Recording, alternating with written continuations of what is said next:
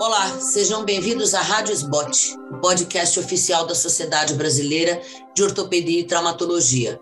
Hoje teremos mais um episódio dos programas especiais com os melhores temas livres do 54º Congresso Anual da SBOT, bate-papo com os autores premiados. Eu sou Fernanda Cafaro, sou membro da Comissão de Educação Continuada da Sociedade Brasileira de Ortopedia e Traumatologia e hoje eu vou ter o prazer de conversar com membros que fizeram parte dos trabalhos que receberam prêmios no nosso último congresso.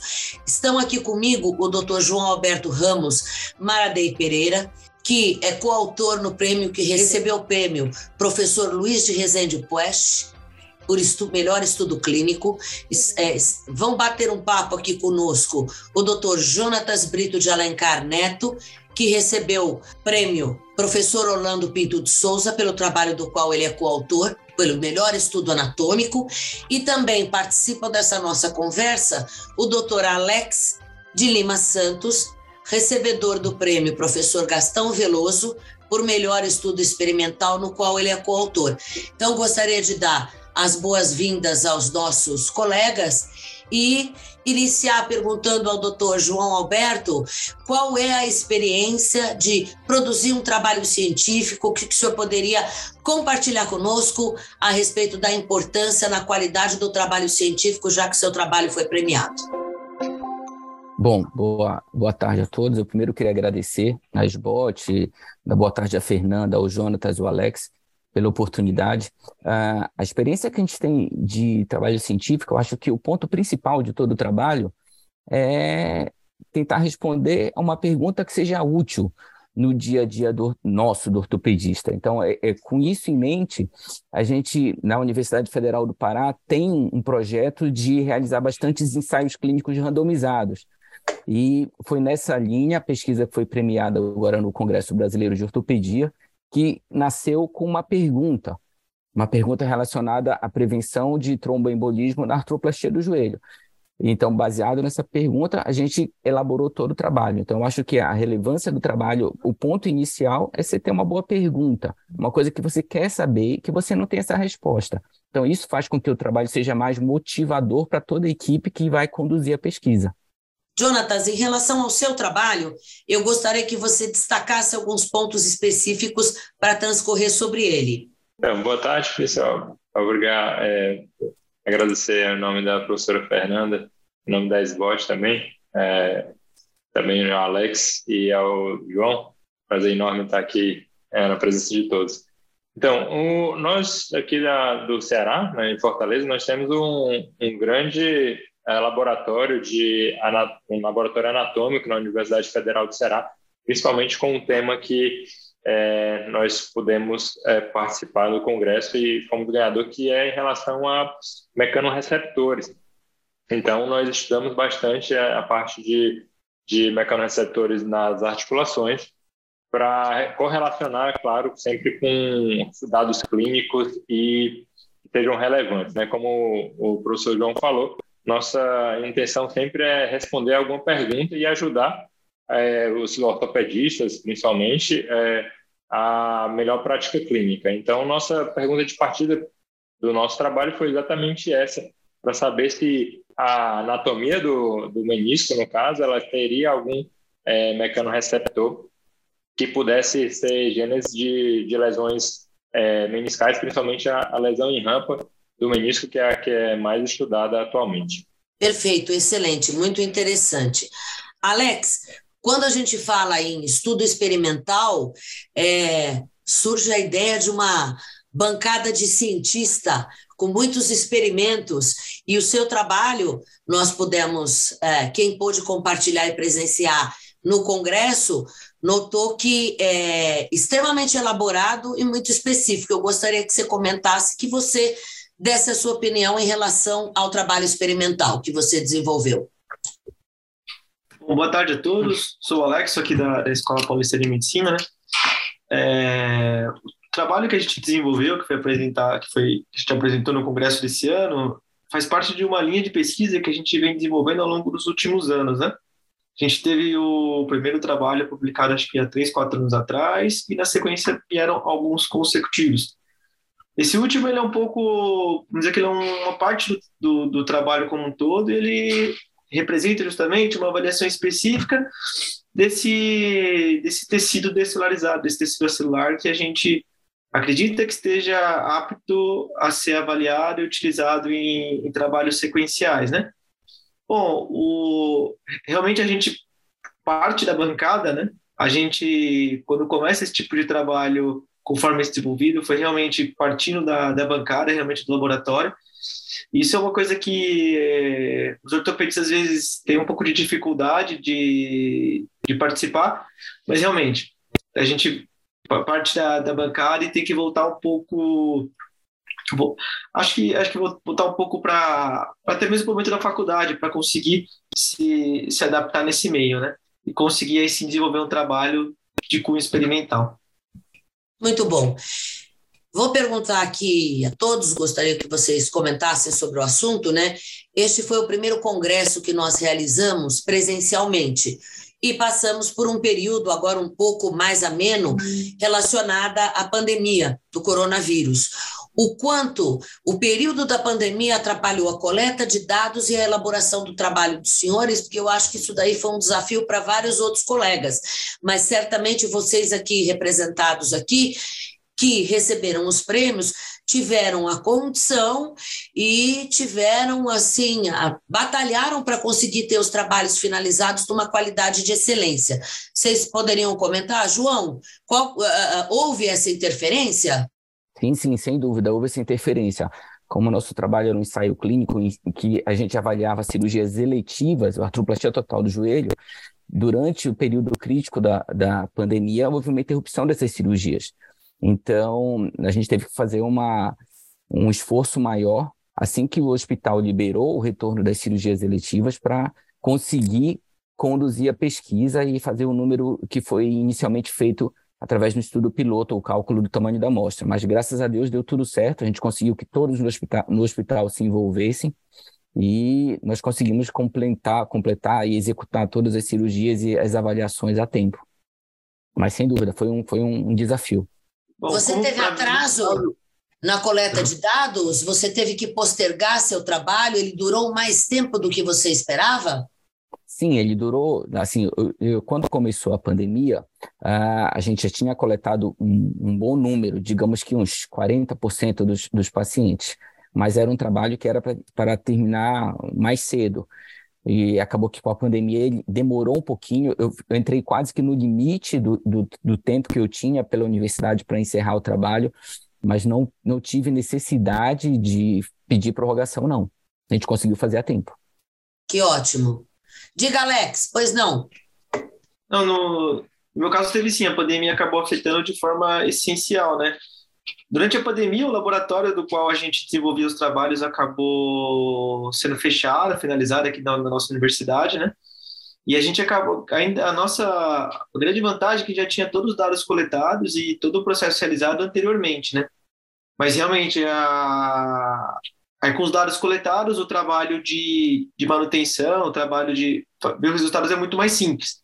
Mas, por exemplo, para executar esse trabalho, não era apenas, não tinha apenas ortopedista, tinha uma equipe que tinha bióloga, tinha veterinário, tinha outro, outros alunos que também faziam pós-graduação, tinha um professor da urologia que também que participava com a gente, e a gente acabou depois não conseguindo prosseguir com esse tipo de pesquisa, visto que alguns desses alguns dos profissionais não médicos acabaram sendo demitidos e não participando mais da, da vida universitária. Isso foi um, um grande problema que a pandemia acabou trazendo até para a continuidade do, de outros trabalhos relacionados com essa mesma linha de pesquisa. Viu? Claro, é uma contribuição bem importante. Jonatas, é no seu caso? É, na verdade, a pandemia impactou a todos, né? De, de alguma forma, direta ou indiretamente. Então, é, mas quando nós estamos de frente a uma dificuldade, nós podemos diminuir aceitar ou tirar essa dificuldade para fazer melhor ainda. Foi o que fizemos aqui né, é, na Universidade Federal do Ceará. Na verdade, a gente conseguiu é, acabar é, esse trabalho que foi premiado, faz parte do, da, da minha, do meu doutorado. Então, nós conseguimos finalizar, na verdade, antes, antes do tempo. Ele estava previsto para acabar em dois anos, então, como fechou tudo e a gente não é, operava menos, tinha mais tempo para coleta, então nós conseguimos coletar mais em menos tempo. Nós fizemos a coleta de, uh, de 20 é, doadores cadáveres é, em três meses. Então isso foi um foi bem uma busca bem ativa e nós conseguimos finalizar na verdade em um tempo menor do que planejado. Ou seja, é, diante de todos os desafios de já produzir um trabalho científico de qualidade, nós tivemos que vencer também a pandemia. Por isso, os senhores são recebem o parabéns da nossa sociedade duplamente. Eu vou, vou expor aqui mais uma situação que os colegas médicos muitas vezes se deparam é, com uma dificuldade. É, toda a condição documental de um trabalho científico passa pela Comissão de Ética e Pesquisa das instituições e o registro desse trabalho.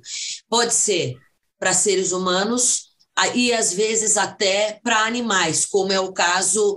Uh, uh, é, de um dos nossos estudos aqui, que é justamente aí o, o, estudo do Alex. Então, eu gostaria que vocês comentassem se houve dificuldade, se isso daí é uma etapa importante e como é que funciona isso no dia a dia da prática clínica do hospital, escola onde vocês trabalham, para que isso seja vencido, que nós percebemos que muitos colegas se deparam com várias etapas, e agora, para coleta de dados de pacientes, né, ou coleta de dados em pesquisa, inclusive a Lei Geral de Proteção de Dados é uma etapa muito importante. Vocês poderiam comentar, João? Você poderia comentar? Sim, sim. Uh, no nosso caso em particular, que foi um ensaio clínico, uh, a gente tem a necessidade além de passar pelo comitê do hospital, pelo comitê de ética, aprovação do comitê de ética, a gente também tem um passo que acaba que, por, por incrível que pareça, foi o que demorou mais para iniciar o trabalho, que é o registro do ensaio clínico numa plataforma que no Brasil é a plataforma que a gente chama de REBEC, que é o Registro Brasileiro de Ensaios Clínicos, que tem o Clinical Trials nos Estados Unidos e no Brasil é o REBEC. Então, uh, o, o Rebec foi o que mais demorou. Então, até a, a concepção do trabalho, a, a redação do anteprojeto, a aprovação para o comitê de ética, a aprovação do hospital e do comitê de ética da universidade, ela foi relativamente rápida. A nossa demora maior foi mais ou menos por volta de quatro a cinco meses, foi para aprovação no REBEC, que é, que é o registro que fica na Fiocruz. Então, isso demora um pouquinho mais, mas é uma coisa importante, porque esse registro, ser registro ensaio clínico, com o objetivo de uma outra pessoa em qualquer outro lugar que esteja pensando em fazer um tipo de trabalho parecido, ele já tem acesso e sabe, opa, lá no Brasil estão fazendo esse tipo de pesquisa. Então, é importantíssimo, no caso dos ensaios clínicos, que seja feito esse registro também, além do comitê de ética. Perfeito. Alex, gostaria de compartilhar alguma dificuldade, alguma dica em relação a esse aspecto? No, no, caso de animais, a gente, o nosso trabalho foi aprovado pelo SEUA, que é o nome do Comitê de Ética dos Animais, né? É, assim, dificuldade, dificuldade a gente acabou não tendo, não. Obviamente que todo projeto, quando você manda a primeira vez, tem algumas pendências burocráticas que tem que atender, tem alguma certa burocracia que você tem, né, tem que atender, né? Mas como a gente estava no laboratório, que tinha outros profissionais, que tinha veterinário, que tinha biólogo, e tinha uma certa experiência já nesse tipo de, de trâmite burocrático. Era justamente seguir a burocracia, fazer o que precisa ser feito, no caso dos animais, para diminuir qualquer potencial, para realmente diminuir os danos que você causou ao animal, né?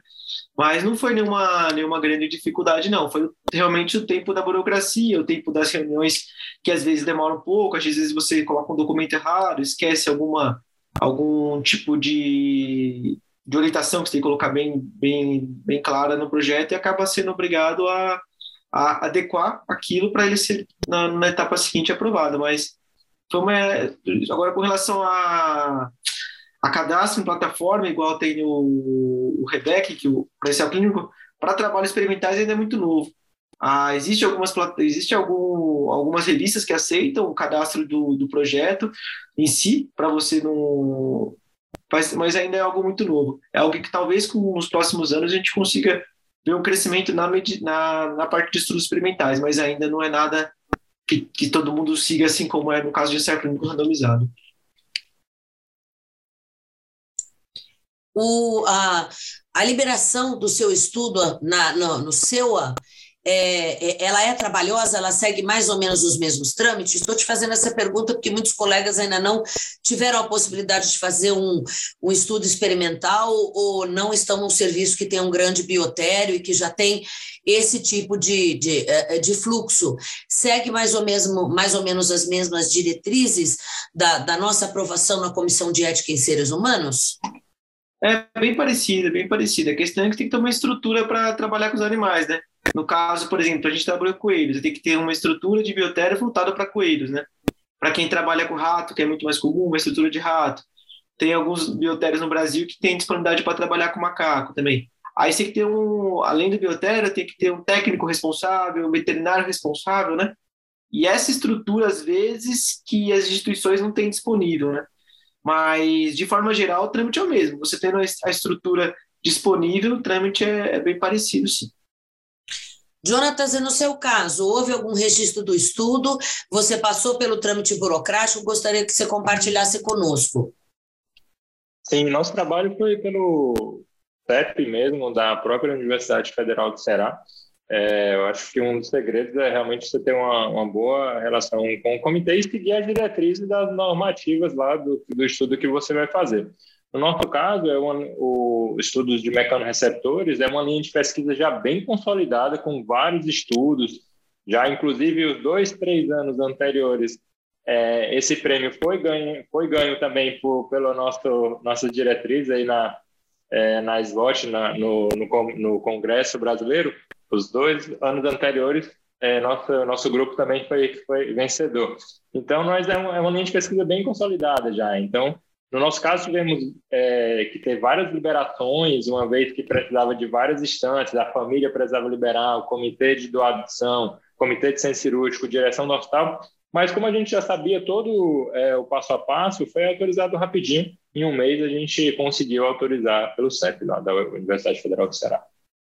Uma coisa que que eu, queria pontuar, Fernanda, que, que, eu, que, a gente percebeu bastante o impacto em relação ao Rebec e o Covid. Quando o trabalho, é, esse já é o terceiro ensaio clínico randomizado lá, aqui da Universidade do Pará, uhum. e nos outros trabalhos sempre foi muito lento o Rebec. Nesse especificamente, a primeira aprovação, que quando se faz o registro, ele demorou muito. E uma outra parte que demorava, costumava demorar, é porque você precisa informar que acabou a coleta dos dados. Você precisa avisar para o Rebec que... Precisa ser pesquisa, encerrado, né? Você precisa encerrar o estudo. Exato. E quando a gente fez o encerramento do estudo no Rebec, a quantidade de profissionais que estavam trabalhando lá, você percebia que tinha aumentado muito. Eles estavam dando uma disposição de é, resposta rápida, online, em tempo real. Então, isso foi graças ao Covid, que eles começaram, que aumentou muito o número de pesquisas envolvendo Covid, e isso que acabou beneficiando o encerramento da pesquisa, que costumava ser muito mais demorado e que nesse aspecto, o Covid acabou que acelerou pelo maior número de profissionais que já estavam trabalhando lá na Fiocruz. Perfeito, acho que isso daí é um ponto importante, né? A automatização, vamos dizer assim, ou a possibilidade do trabalho online para fazer toda essa comunicação certamente se estreitou, né? Se é que tivemos algum benefício, esse foi um deles. Além da possibilidade da, da comunicação mais fácil através das videoplataformas como essa que nós fazemos. Então, uh, agora eu acho que um ponto importante é assim, se vocês tivessem que dar uma mensagem para o colega que está nos ouvindo e que está interessado em fazer um, um, um estudo clínico e que está num serviço que tem disponível algumas opções, né? O que, que a gente deve selecionar? Quais são os pontos principais para que nós possamos fazer uma, um, um estudo de qualidade boa? Vocês comentaram no início do episódio a respeito da boa pergunta, né? Na, na, montagem do projeto de pesquisa. Qual é a sugestão de vocês para a escolha? Fala, puxa, olha, se eu pudesse conversar com os ganhadores do prêmio, eu ia perguntar assim: o que, que você acha que eu devo fazer? Então, gostaria que vocês comentassem. João, por favor. Então, além da pergunta, uma coisa que eu acho importante é você, o grupo, os participantes do trabalho, você tem que ter uma, um, um grupo uniforme. Então, isso daí é, é, mais fácil. Por exemplo, eu sou cirurgião de joelho. Numa artroplastia, uh, eletiva primária, você consegue uniformizar bastante a tua amostra. Então, é, é, existem outras lesões de joelho que são mais complicadas. Cruzado posterior, que tem muita combinação com cruzado anterior, colateral, às vezes você tem um grupo muito heterogêneo, isso atrapalha bastante a, a condução do trabalho. Então, procurem uma pergunta que seja importante, e se você trabalha num centro em que você está fazendo o trabalho, a coleta dos dados só naquele centro, o ideal é que você tenha essa amostra mais homogênea, mais uniforme. Então, para isso, você precisa buscar cirurgias que você faz com, com frequência e que tem o mesmo perfil do paciente. No caso de uma cirurgia, como eu citei há pouco, de cruzado posterior, é, fica mais difícil você fazer um ensaio clínico randomizado em um centro único. Aí você precisa fazer um estudo multicêntrico que vai te dar um número maior para te responder as perguntas. Mas se você trabalha num centro único, procure sempre uma boa pergunta e estudar uh, esse tema em cirurgias que sejam, ou em patologias que, que você tenha um grupo de pacientes uniformes. Isso vai ajudar muito no trabalho. E, claro, no, durante o planejamento é, é fundamental. Antes de você começar o trabalho, você precisa gastar tempo no planejamento, que isso vai te dar folga depois. Isso eu, eu ressalto a importância do estatístico para te ajudar a fazer a, a, cálculo do tamanho da amostra. Isso daí é uma coisa muito importante. Isso vale a pena lembrar também. Perfeito, ou seja, quando a gente fala em metodologia, né, seguir estritamente uma metodologia, um planejamento são fundamentais, né? Eu acho bem bacana isso que você comentou, porque às vezes nós temos a ideia de um trabalho com a, ideia de fazer um estudo, especialmente os estudos prospectivos, né, que tem maior desafio, e vamos trabalhar com uma amostra de cirurgias ou de situações clínicas muito pequenas, então nós nunca vamos conseguir chegar a um N suficiente, e isso muitas vezes é frustrante. Então, vale a pena ter o olho clínico para escolher algo que já tem um volume e uma rotina no seu serviço, né? Alex, uh, em termos de coparticipação, quando a gente trabalha com colegas na hora de fazer o trabalho científico, teu grupo, nós vemos que você tem coautores, né? Como é que foi esse trabalho? Como é que você compartilha o trabalho para que seja mais fácil e para que todos possam desfrutar depois dos resultados? Normalmente alguém fica. O, tem, tem sempre o principal, né? Que no caso é o que acaba coordenando todas as etapas do trabalho, né? E que normalmente ou é o aluno ou é o orientador que acaba tendo essa coordenação. Aí, na sequência, como é um trabalho experimental e você demanda outros profissionais né, de outras áreas, você precisa, no caso experimental, ter um biólogo, ter um, um veterinário, ter outros profissionais que vão conseguir realizar algumas etapas para te ajudar, né? Até porque, por exemplo, o manejo com animal não é comum no nosso, não é comum no dia a dia do ortopedista, né? Que no meu caso também sou cirurgião de ombro. Não é, não é, não é o minha prática, não é meu dia a dia. Aí você precisa esses profissionais para estar com você para te ajudar nessas etapas, mas eu diria que o, que o ideal é você realmente ter tá na coordenação, tá sabendo o que está acontecendo em todo, todo momento do projeto, mas todos os profissionais consigam executar as etapas de forma conjunta, porque na prática, o, obviamente que, na, que em áreas da biomedicina, na áreas da, da biologia, eles conseguem executar todas as etapas do projeto, mas eu acho que no nosso caso acaba sendo muito mais difícil. Você precisa ter uma, uma equipe grande que consiga te ajudar e consiga resolver algumas etapas no qual você acaba não tendo muita, muita habilidade em resolver. Perfeito. Jonathan, e quando a gente fala do estudo anatômico, os coautores que participam do trabalho junto com você tiveram uma participação expressiva? É difícil fazer esse estudo? Como é que é o trabalho, a, a, a burocracia do trabalho dessas peças? Você pode compartilhar conosco? Ah, com certeza. Então, assim, só uma mensagem que fica para os colegas que estão nos assistindo e têm necessidade, têm vontade de fazer, realmente eu acho que primeiro ele tem que analisar assim, qual dificuldade ele apresenta no dia a dia ou qual solução ele quer encontrar ali né, para ele e para os colegas dele. Então, isso é, é que a gente falou no início lá da pergunta de partida, né? E depois, sim, é o que o João falou, né? Quanto mais planejar, mais rápido e mais fácil vão ser as coisas. Isso como tudo na vida, inclusive cirurgias. Quanto mais você planeja, mais você prevê os erros, mais lisa é a cirurgia e menos dor de cabeça você tem. Em relação a buscar colegas, os, os colegas que participaram do, do, do, nosso trabalho tiveram suma importância. Eu acho que sim, você deve buscar pessoas que agreguem ali no, no, no trabalho e que já passaram por aquilo ou que queiram, queiram passar com você por aquilo. E as pessoas não têm o, intuito ali, o foco de passar, então realmente não tem por que estar no trabalho. Perfeito, acho que nós tivemos a oportunidade de ouvir de colegas que uh, tiveram trabalhos de excelência, que foram Uh, apresentados e avaliados durante o nosso último Congresso Brasileiro de Ortopedia e Traumatologia e foram mais do que merecidamente premiados. Né?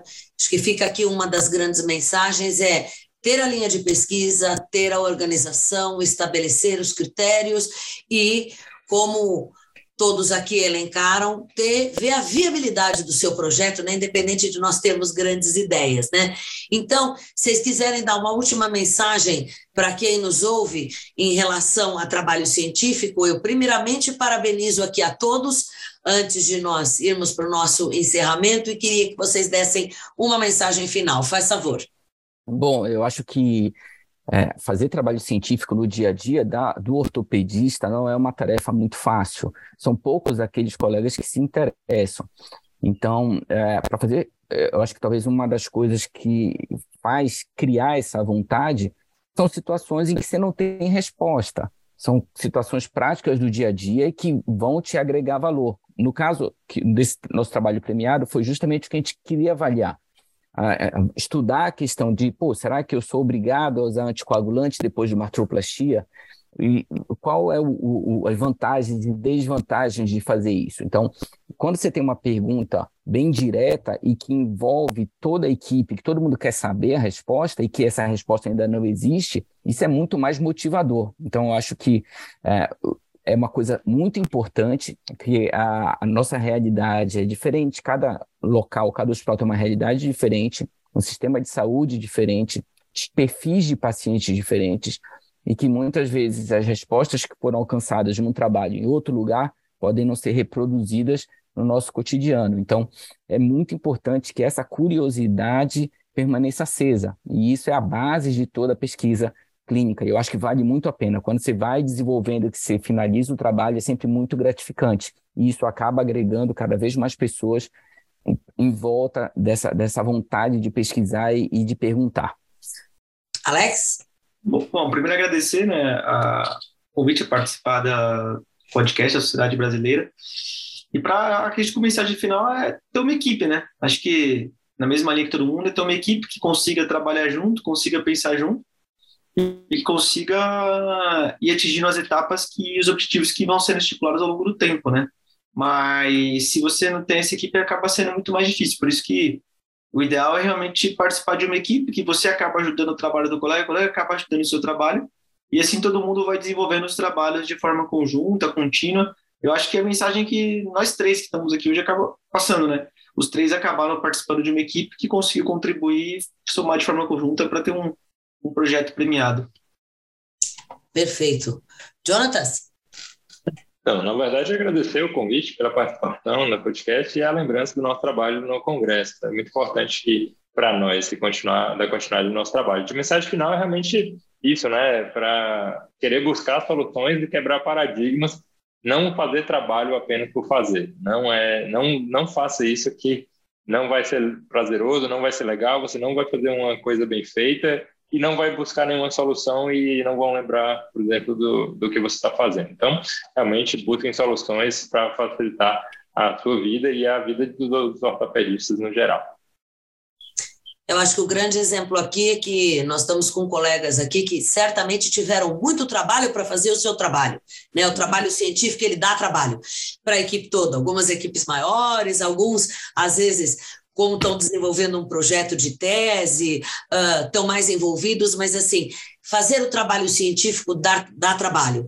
Mas nós temos aqui três exemplos de trabalhos científicos de altíssima qualidade e muita seriedade. Então, mais uma, mais uma vez, eu parabenizo, em nome da Sociedade Brasileira de Ortopedia e Traumatologia, aos senhores e os coautores pelos trabalhos excelentes que vocês apresentaram no Congresso, que culminou concedendo empregos. Você acabou de ouvir mais um episódio da Rádio Sbot, podcast oficial da Sociedade Brasileira de Ortopedia e Traumatologia. Todas as edições estão disponíveis no site www www.sbot.org.br e também nas principais plataformas de streaming. Nos vemos no próximo episódio. Até lá!